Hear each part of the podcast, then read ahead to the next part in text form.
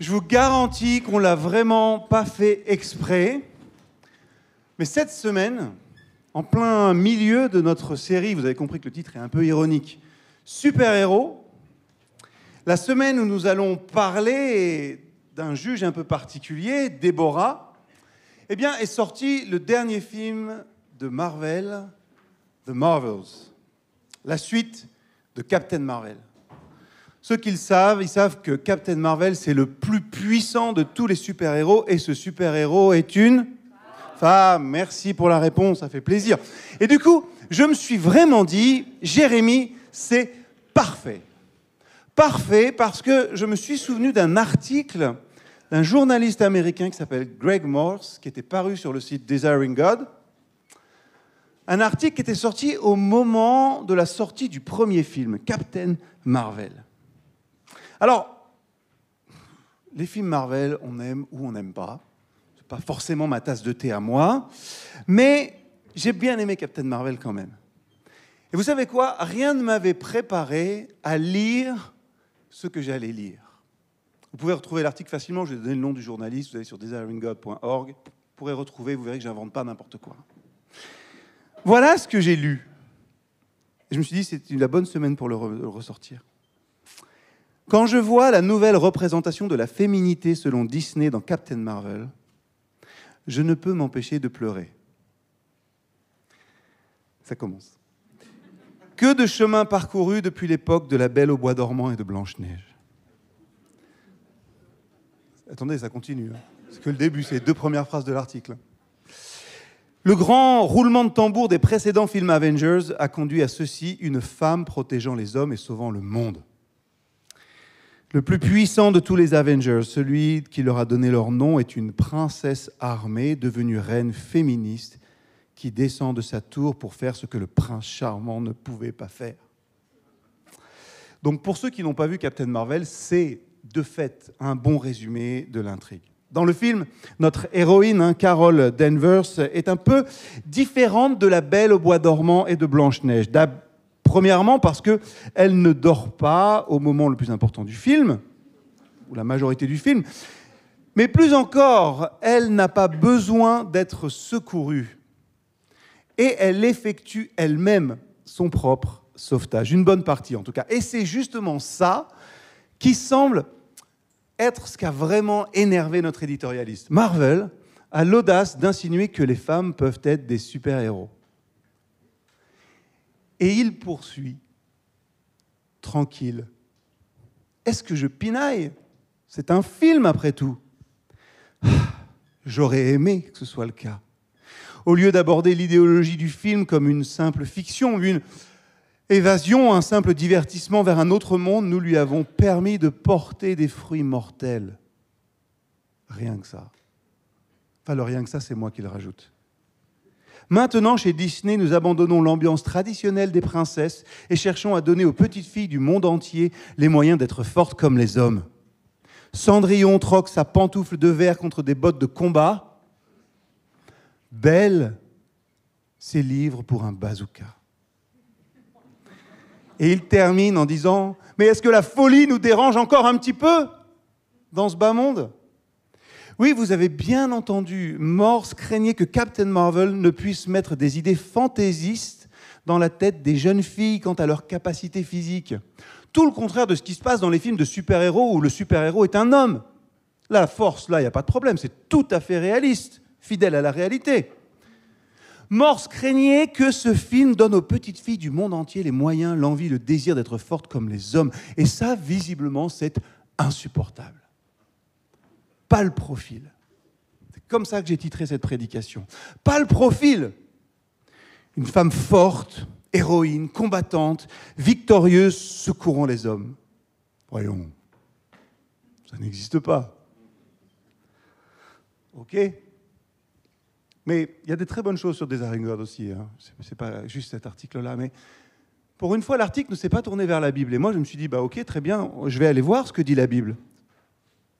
Et voyons si son argumentation, elle tient le coup. Lisons par exemple, et tout à fait au hasard, hein, ensemble, le chapitre 4 du livre des juges. Après la mort d'Éhoud, on l'a vu la semaine dernière, les Israélites firent de nouveau ce qui est mal aux yeux du Seigneur. Et le Seigneur les livra à Yabin, un roi cananéen qui résidait dans la ville de Hassor. Le chef de son armée était Sisra, qui habitait à Rochette Goïm. Yabin possédait 900 chars de fer et il opprima durement les Israélites pendant 20 ans. Ceux-ci appelèrent le Seigneur au secours. À cette époque, Déborah, femme de Lapidote qui était prophétesse, rendait la justice en Israël. Elle siégeait sous le palmier de Déborah entre Rama et Bethel dans la région montagneuse d'Éphraïm. C'est là que les Israélites venaient la consulter.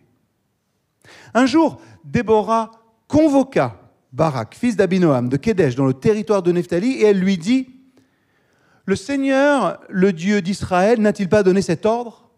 Recrute dix mille hommes dans les tribus de Nephtali et de Zabulon et conduis-les sur le mont Tabor. J'inciterai Sisra, chef de l'armée de Yabin, à venir au torrent de Kishon pour te combattre avec ses chars et ses troupes, et je le livrerai entre tes mains. Barak répondit à Déborah, Si tu viens avec moi, j'irai, mais si tu ne viens pas, je refuse de m'y rendre. Je t'accompagnerai donc, déclara-t-elle. Cependant, tu ne tireras aucune gloire de cette expédition, car c'est à une femme que le Seigneur livrera Sisra. Déborah se rendit à Kédesh avec Barak. Celui-ci rassembla les tribus de Nephtali et de Zabulon. Dix mille combattants décidèrent de le suivre et Déborah elle-même partit avec lui. Près de Kédesh se trouvait Héber, le Kénite. Il s'était séparé des autres Kénites descendants de Hobab, le beau-frère de Moïse, et il avait planté sa tente à côté du chêne, de Sananim. Sisra apprit que Barak, fils d'Abinoam, était monté sur, le Tabor. Il rassembla ses 900 chars de fer et tous ses hommes à Arochet Goïm. Puis de là, ils se rendirent au torrent de Kishon. Déborah dit à Barak, en route, c'est aujourd'hui que le Seigneur va te livrer Sisra. Le Seigneur lui-même marche devant toi. Barak descendit du mont Tabor à la tête de ses dix mille combattants. Il se lança dans la bataille et le Seigneur mit en déroute devant lui Sisra, tous ses chars et toutes ses troupes. Sisra abandonna son char et s'enfuit à pied. Barak poursuivit les chars et l'armée de l'ennemi jusqu'à Arochet Goïm. Les troupes de combattants de Sisra furent massacrées. Il n'en resta pas un seul. C'est là que normalement il y a euh, l'intitulé interdit au moins de 13 ans. Vous savez, on a eu l'épée dans le ventre la semaine dernière. Voilà. Sisra s'enfuit en courant jusqu'à la tente de Yaël, femme de Héber le Kénite, parce que la paix régnait entre la famille de Héber et le roi Yabin de Hassor. Yaël sortit au devant de Sisra et lui dit Entre ici, mon général, entre chez moi, n'aie pas peur. Il entra dans sa tente elle le cacha sous une couverture. Il lui dit, S'il te plaît, donne-moi un peu d'eau à boire, j'ai soif. Elle ouvrit l'outre contenant du lait et le lui donna à boire, puis elle remit la couverture sur lui. Il ajouta, Reste à l'entrée de la tente. Et si on te demande, Y a-t-il quelqu'un ici tu répondras, Non. Sisra, épuisé de fatigue, s'endormit profondément. Yaël, femme de Héber, prit un marteau. Vous voyez venir la suite et un piquet de tente. S'approcha doucement de lui. Elle lui transperça la tête avec le piquet qui s'enfonça dans le sol. Sisra en mourut.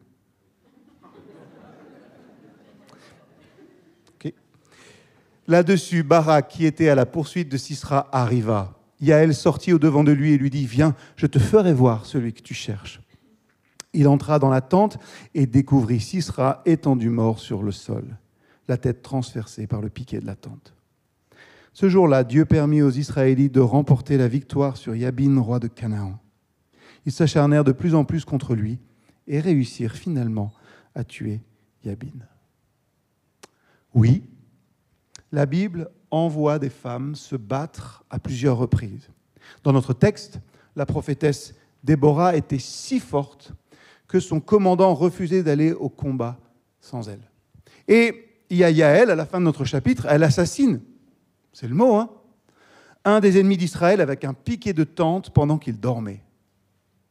Ces histoires-là sont dans la Bible. Alors rassurez-vous, ce n'est pas sur le piquet de tente et sur tout cet épisode que je vais m'apesantir ce matin, pas sur le côté guerrier du texte, c'est pas ça que j'aimerais mettre en avant. Ce n'est pas le fait le plus important en plus aussi. Hein. Non, vraiment, j'aimerais insister premièrement sur le fait que Déborah est appelée prophétesse. Alors c'est vrai, si les femmes sont présentes tout au long de la Bible, elles sont peu nombreuses à y prendre la parole, et plus rares encore sont celles qui ont une parole qui fait autorité. Pourtant, dans le Nouveau Testament comme dans l'Ancien Testament, plusieurs femmes apparaissent comme des intermédiaires privilégiés entre Dieu et les êtres humains. Et elles sont souvent, c'est vrai, qualifiées de prophétesses, parce qu'elles reçoivent et elles transmettent une parole divine. Dans l'Ancien Testament, j'ai regardé, il y a cinq femmes qui ont un rôle d'intermédiaire entre Dieu et les êtres humains. Il y en a deux quand même un petit peu particulières dont la première, notre héroïne du jour, Déborah. Pourquoi est-ce que je dis que c'est un peu particulier? Parce que elle, Déborah et Hulda, sont deux prophétesses dont on retrouve les paroles écrites dans la parole de Dieu dans la Bible. Déborah, elle remplit des fonctions importantes puisqu'elle est qualifiée de juge et de prophétesse. C'est elle qui envoie Barak en mission en lui ordonnant de la part expresse du Seigneur, le Seigneur, le Dieu d'Israël, n'a-t-il pas donné cet ordre? Et vous savez la suite. Recrute 10 000 hommes. non. On connaît la réponse de Barak. Je n'irai pas si tu ne viens pas avec moi. Qu'est-ce que ça démontre de la part de Barak? Un manque de courage? Peut-être, hein il ne veut pas aller au combat sans Déborah, sans sa présence à ses côtés. Est-ce que ça montre un manque de foi? Sans doute. Il manque d'assurance alors que Déborah, elle qui était prophétesse, lui a donné cet ordre et lui a dit que cet ordre venait de la part de Dieu lui-même. On en est là, et ça c'est une lecture plutôt classique. Mais ne pourrions-nous pas aussi envisager le fait que Barak reconnaît en Déborah un leader hors pair? Est-ce qu'on ne peut pas envisager qu'il veut aller au combat parce qu'il sait qu'avec elle, eh ben, il y a des compétences en plus et il y a l'autorité de Dieu. C'est elle l'autorité sur Israël. C'est elle qui est l'intermédiaire entre Dieu et son peuple. Pourrions-nous envisager que Barak, lui, connaît ses qualités? Je suis un bon chef militaire. Je sais conduire une armée, je sais le faire, mais qu'il reconnaît surtout aussi celle de Déborah. Savez, on lit souvent les textes bibliques et ces textes narratifs avec un a priori un petit peu négatif sur les protagonistes. Il faut pas faire comme lui, il faut pas faire comme ça, et tout est l'inverse et on, vit comme ça. Mais est-ce qu'on ne peut pas les lire aussi en reconnaissant simplement que ces hommes et ces femmes qui sont dans la Bible sont comme nous, des êtres humains? Pas toujours hyper courageux, pas toujours super intelligents dans les décisions qu'ils prennent, jamais parfaits, ça c'est sûr, mais bien meilleurs quand ils travaillent ensemble. Et c'est la deuxième leçon que j'aimerais tirer de cette histoire. Après, certes, l'importance de répondre à l'appel de Dieu, même quand ça semble difficile. Et Barak, il va y aller finalement. Hein. Déborah sera avec lui, mais il y va, il obéit, il décide de suivre ce que Dieu a dit. Serait-il possible de lire ce texte en y voyant la collaboration entre Déborah et Barak comme une illustration assez puissante hein, de la façon dont Dieu utilise différentes personnes avec des dons complémentaires pour accomplir son dessein. Déborah apporte sagesse, discernement, voix prophétique de Dieu. Barak apporte leadership militaire. Et ensemble, ils forment une équipe solide, un peu comme dans The Marvels, où notre Captain Marvel, visiblement, n'est plus seul mais elle a avec elle deux acolytes avec qui elle partage des pouvoirs, et elles doivent agir ensemble, elles doivent s'entendre pour pouvoir utiliser au mieux le pouvoir qui leur est donné. Et ensemble, elles, forment, elles forment pardon, The Marvels, qui veut dire les merveilles. Dans nos vies aussi, on peut également être appelé par Dieu à travailler en collaboration avec d'autres pour atteindre des objectifs plus grands que ceux que nous pourrions réaliser tout seuls. Et ça, ça nécessite quand même souvent une humilité pour reconnaître que nous avons besoin des dons et des talents des autres membres du corps de Christ.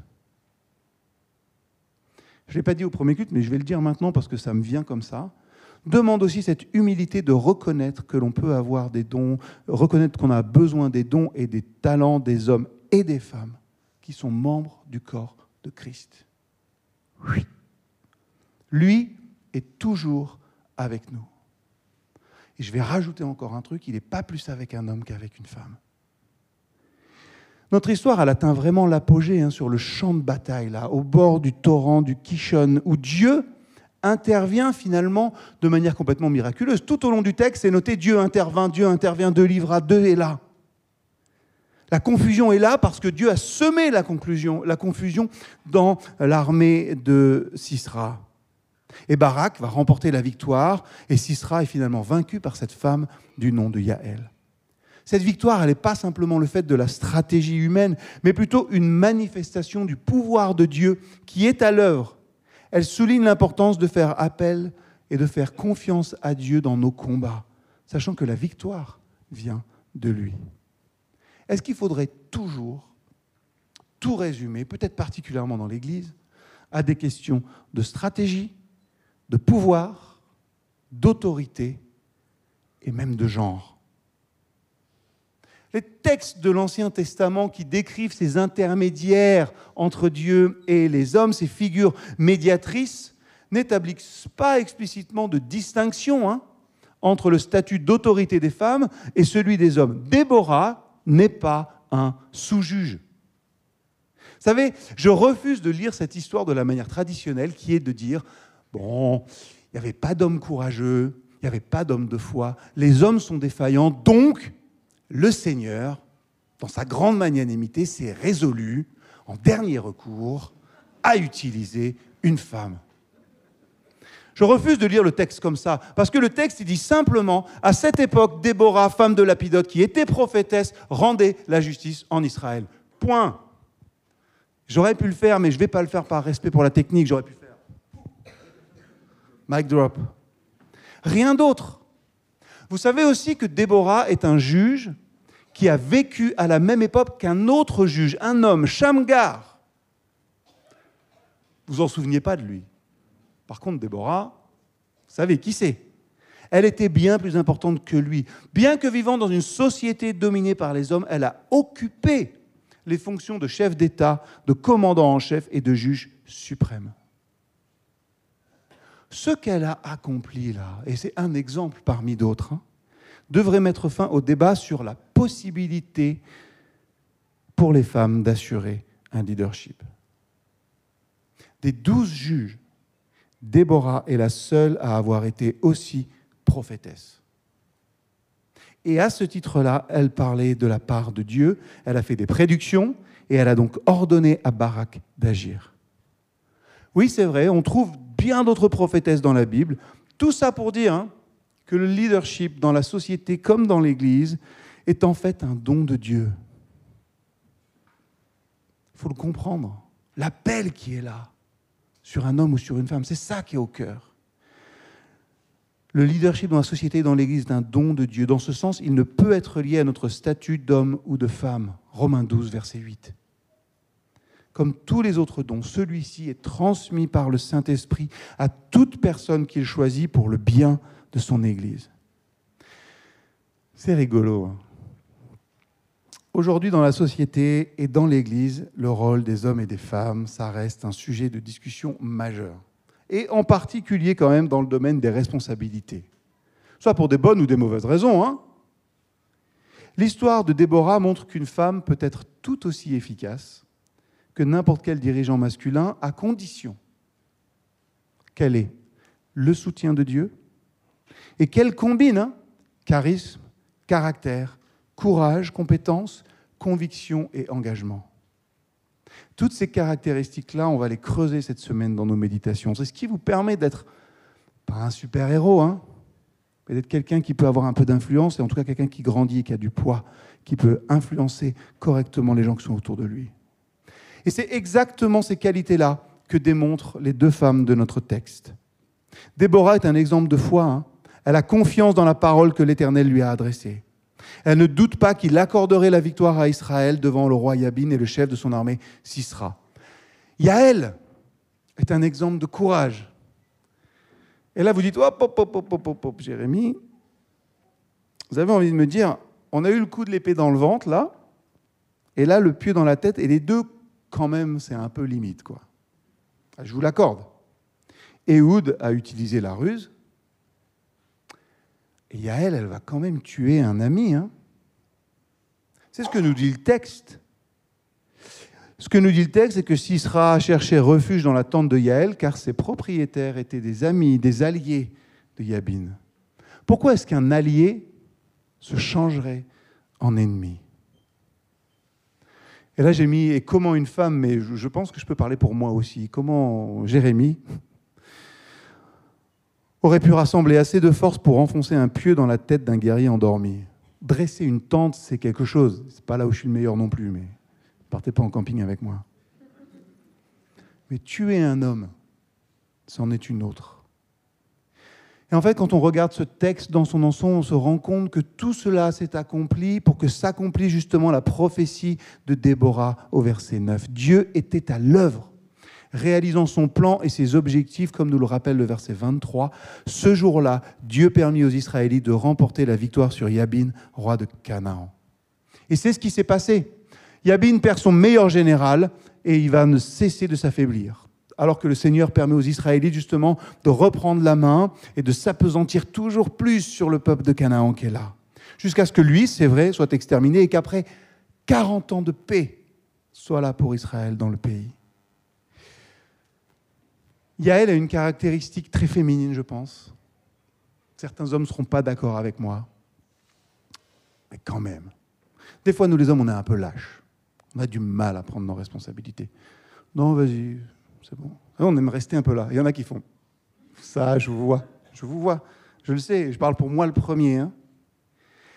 Yael fait quelque chose de très féminin. Elle n'a pas peur de prendre ses responsabilités lorsque l'occasion se présente.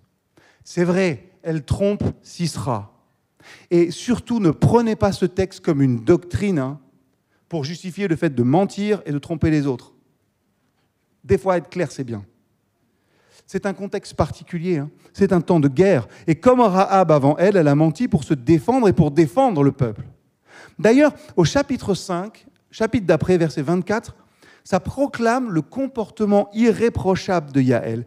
Béni soit entre les femmes Yaël, femme de Héber le Kénien, béni soit-elle entre les femmes qui habitent sous les tentes.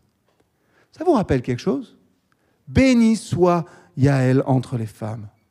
Vous savez, la seule personne qui a reçu ce commentaire-là, c'est Marie, la mère de Jésus. Luc 1, 41, 42. Dès qu'Élisabeth entendit la salutation de Marie, son enfant tressaillit dans son sein et elle fut remplie du Saint-Esprit. Elle s'écria d'une voix forte, Tu es bénie entre les femmes et le fruit de ton sein est béni. En méditant hein, sur ce texte, sur le récit de Déborah et Barak dans ce livre des juges, nous sommes invités à plusieurs choses. À bien des défis dans un premier temps.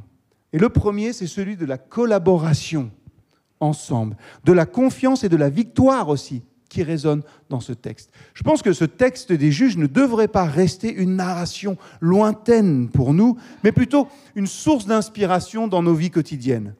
Quand on affronte nos propres batailles, hein, que ce soit sur le front de nos relations, des carrières, les défis personnels, prenons le temps de nous interroger sur la manière dont nous répondons à l'appel divin.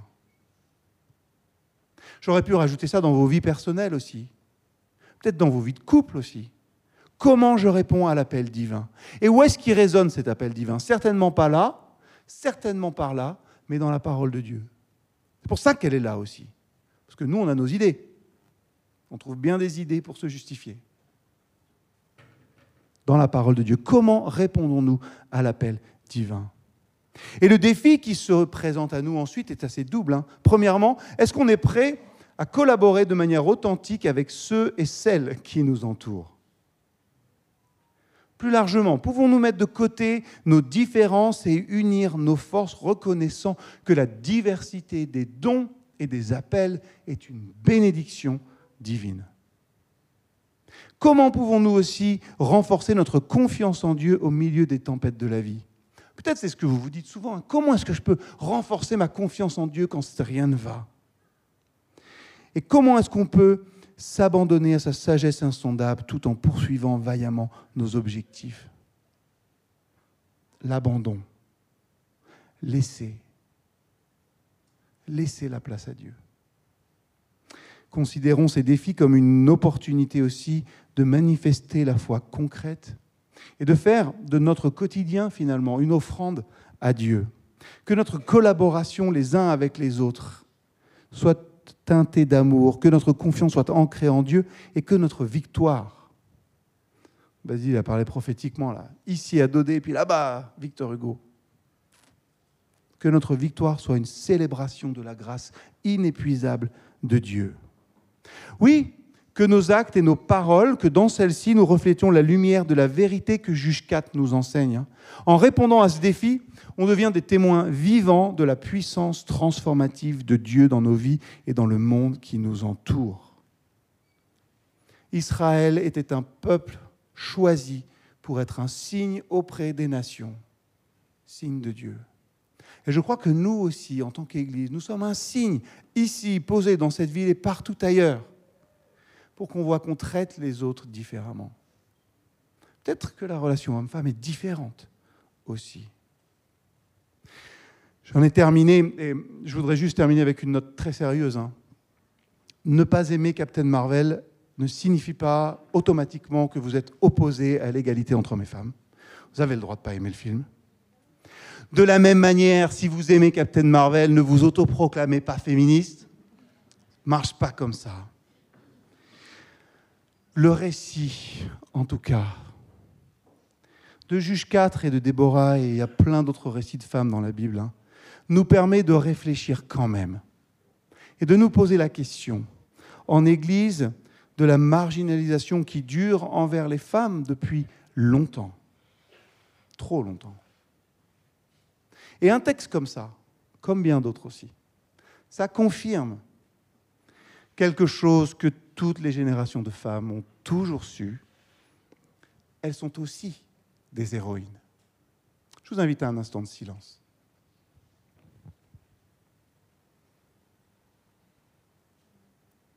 Seigneur notre Dieu, nous voulons ce matin encore une fois te remercier pour ta parole, dans son entièreté, dans un récit comme celui-ci, comme dans tes paroles dans l'Évangile.